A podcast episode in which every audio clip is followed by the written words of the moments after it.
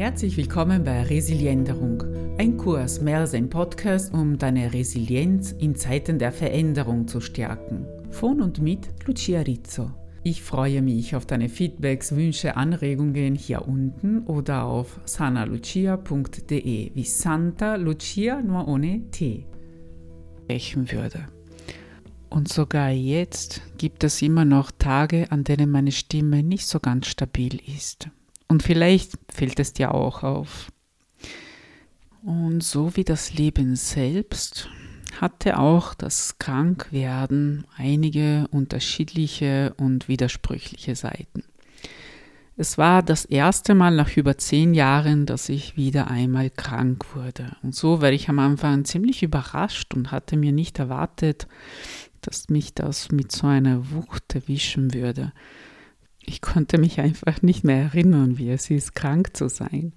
Und ich finde es nicht schlecht, wenn man ab und zu daran erinnert wird, sodass man auch mit anderen Menschen, denen es in dem Augenblick nicht gut geht, Mitgefühl haben kann, damit man nachempfinden kann, wie es diesen Menschen geht.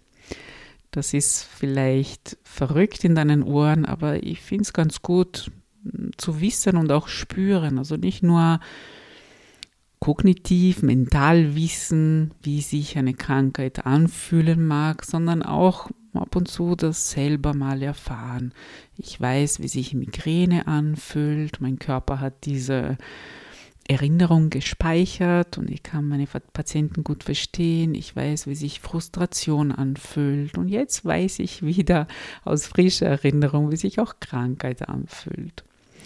Ja, und dann gab es auch schönere Augenblicke, wie die Tatsache, länger auf der Couch liegen zu können, ohne schlechtes Gewissen, weil ja, ich bin krank, ich kann ja nicht arbeiten. Und dann gab es natürlich auch weniger angenehme Augenblicke. Wie an einem Tag in der zweiten Woche, als ich schon etwas gesünder war, aber noch nicht so ganz, mit laufender Nase und meinen Schlabberklamotten auf der Couch und auf einmal läutete es an der Haustür. Es war eine Patientin. Oh mein Gott, wie schaue ich gerade aus? Was ist gerade passiert? Wieso steht die Patientin da? Ich brauchte ziemlich lange, um zu realisieren dann mit der Hilfe der Patientin, was da passiert war. Ich hatte zwar alle Termine verschoben und war überzeugt, auch diesen Termin auf die darauffolgende Woche verschoben zu haben, aber das war nicht der Fall. Ja, vielleicht kannst du nachvollziehen, wie gerne ich in dem Augenblick in den Boden versunken wäre. Diese Patientin, die selber viel um die Ohren hatte, viel Stress in dem Alltag, war 25 Kilometer gefahren, ganz umsonst. Und das alles wegen eines Versehens. Mein Versehen. Diese Szene tauchte in den darauffolgenden Stunden und sogar Tagen immer wieder vor meinen inneren Augen auf und rief so ein Unbehagen hervor, so eine Peinlichkeit. Ja, was war da geschehen? Ich hatte mich vertan, und empfand Scham. Ich schämte mich für die Situation, dafür, dass ich nicht aufmerksam genug war, dafür, dass die Patientin Zeit verloren hatte, wertvolle Zeit und Kilometer und es kreiste immer wieder um diesen Gedanken. Und wie kommt man aus seinem Gefühl der Scham heraus? Normalerweise, was wir versuchen, ist, sobald wir bemerken, dass das Gefühl uns immer wieder hammert, versuchen wir es zu verdrängen oder durch etwas anderes zu ersetzen. Also wir tun einfach etwas anderes. Wir wenden uns anderen Tätigkeiten zu. Aber was da passiert, ist, dass das Gefühl im Hintergrund immer da lauert. Weil es ist unser Gefühl. Es will erlebt werden. Und auch mein Schamgefühl wurde leiser erst dann, als ich nicht mehr dagegen kämpfte. Ja, so fühle ich mich nun. Es fühlt sich wie Scham an. wie ein inneres Versinken, Verkrampfen. Nur wenn ich jetzt nicht mehr dagegen kämpfe und dieses Gefühl annehme und versuche, das in mir zu beschreiben, was ich da empfinde, diese Verkrampfung im Bauch, dieses wie nach unten zu fallen, dann wird es schon erträglicher. Komisch, oder? Wenn ich das annehme und nicht bekämpfe, wird es schwächer. Ja, und so funktioniert es ja mit vielen anderen Gefühlen. Nur bei der Scham fällt es mir und vielleicht auch dir noch schwerer weil es so ein Gefühl ist, dass wir so ähnlich wie Neid, Eifersucht sehr schwer zugeben können, weil es so ein schambehaftetes Gefühl ist eben. Und gerade solche Gefühle, wenn wir sie uns selbst zugeben, zugestehen und wenn wir sie annehmen für das, was sie sind, gerade bei solchen Gefühlen wird eine neue Kraft entfesselt. Probiere es mal aus, das nächste Mal, dass du Scham empfindest. Das steckt viel mehr drinnen als nur dieses unangenehme, verkrampftes Gefühl. Und natürlich war diese weder die erste noch die letzte Situation, bei der ich mich geschämt habe. Noch ein Beispiel aus der Arbeit. Ich arbeite sehr gerne im Garten. Ich liebe es, den Pflanzen beim Wachsen zuzusehen. Das ist eine Leidenschaft, die ich früher nicht hatte, weil es kam mir immer zu mühsam und zu arbeitsintensiv vor. Aber seitdem ich auch meine eigene Heilkräuter, Medizinpflanzen und Blüten und Bäume pflegen kann und deren Früchte ich sammeln kann und benutzen kann und manchmal auch für Patienten zubereite, ist die Freude an dieser Arbeit immer größer geworden. Und so passiert es, dass wenn ich eine Pause habe zwischen einem Patiententermin und dem anderen in der schönen Saison eben sehr gerne im Garten tätig bin. Ja, und was man so im Garten macht, wenn man keine lange Hose hat, ist man kniet am Boden und werkelt herum und, und dann kommt man wieder rein, wäscht man sich gut die Hände mit der Bürste an den Fingernägeln, sodass die Erde wieder entfernt wird und das Hände und Gesicht anständig aussehen. Und man denkt nicht an allen Körperteilen. Und so ist mir schon ein paar Mal passiert, dass ich dann Patienten empfange und erst dann bemerke, dass noch Erde oder Blätter an den Knien kleben. Und natürlich bin ich nicht darüber erfreut. Da kommt auch ein Schamgefühl hoch. Und vielleicht denkst du dir, ja, das ist irgendwie lustig, ähm, mir würde es nicht so viel ausmachen. Das denkt man sich oft als Außenstehender. Wenn sich jemand anderer schämt, denkt man sich, ja, das ist doch nicht so schlimm, das ist kein Grund zur Scham. Und ich kann mir auch vorstellen, dass tatsächlich in der Situation dem jeweiligen Patienten egal war. Das ist ja in seiner Welt lustig. In meiner Welt ist es aber eine kleine Katastrophe, weil ich will ja professionell auftreten und sauber. Und der Punkt ist, dass es bei der Scham nicht um den anderen geht. Es geht um mich.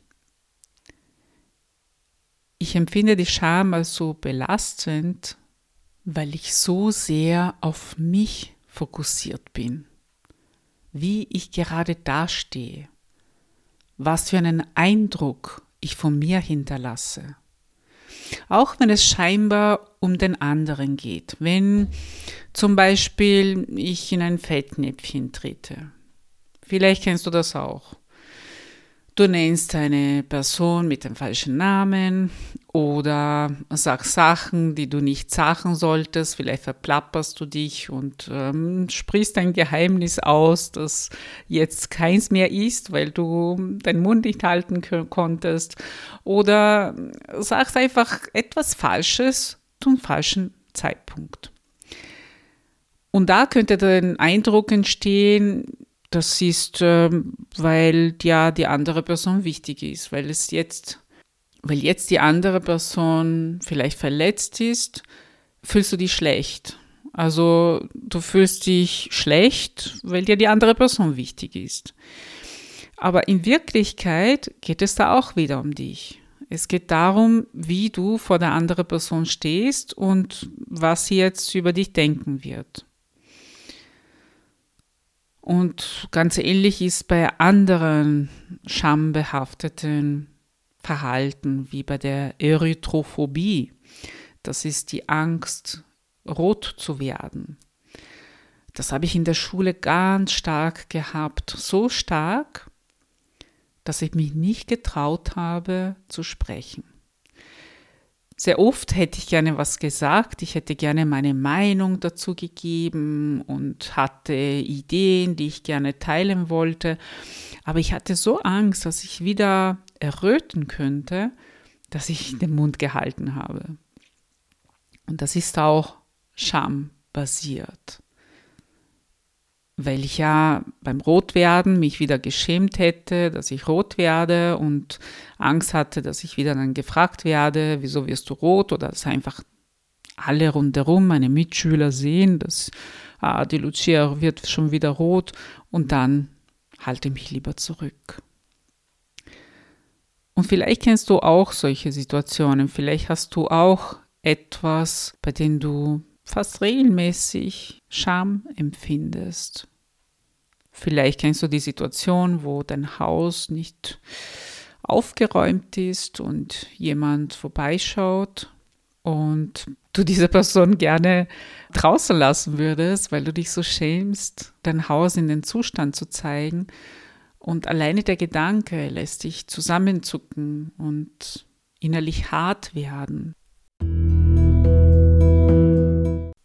Und wir erinnern uns, die Situation belastet uns so sehr, weil wir sie von unserer Warte heraus erleben, weil wir uns so sehr in uns einsperren wie in einem kleinen Gefängnis, dass wir gar nicht in Betracht ziehen, wie sich die andere Person tatsächlich fühlen würde. Wir sind so sehr von unseren Gefühlen gefangen, dass wir auf die andere quasi vergessen, weil wir alles aus dem kleinen Schlüsselloch unserer Position betrachten. Und in Wirklichkeit ist das Ganze oft viel leichter und lockerer, als wir es wahrnehmen. Und da kann es oft nützlich sein, die andere Person zu fragen, wie sie das tatsächlich erlebt hat.